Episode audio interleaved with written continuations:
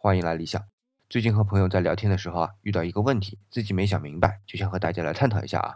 事情是这样的，我朋友带着他儿子和闺蜜一块去逛街，到了商场的儿童乐园呢，朋友的儿子自然要去玩，对吧？那我朋友自己想去上洗手间，就托闺蜜看一下在儿童乐园里边玩的儿子。可当我的朋友洗手间回来啊，发现闺蜜不见了，只留下她儿子一个人在儿童乐园里面玩。过了很久啊，闺蜜才买了三个冷饮回来，准备一人一个。我朋友当场就火了。她闺蜜一看这情况呢，就要和她道歉。可是我朋友觉得应该向她的儿子道歉。她闺蜜也是一脸委屈啊，就不那么真诚的向小孩子道了歉。她儿子竟然不接受，我朋友就尴尬了，和她儿子说：“妈妈希望你接受阿姨的道歉。”然后孩子就甩了一句：“阿姨怎么了？她为什么要道歉？”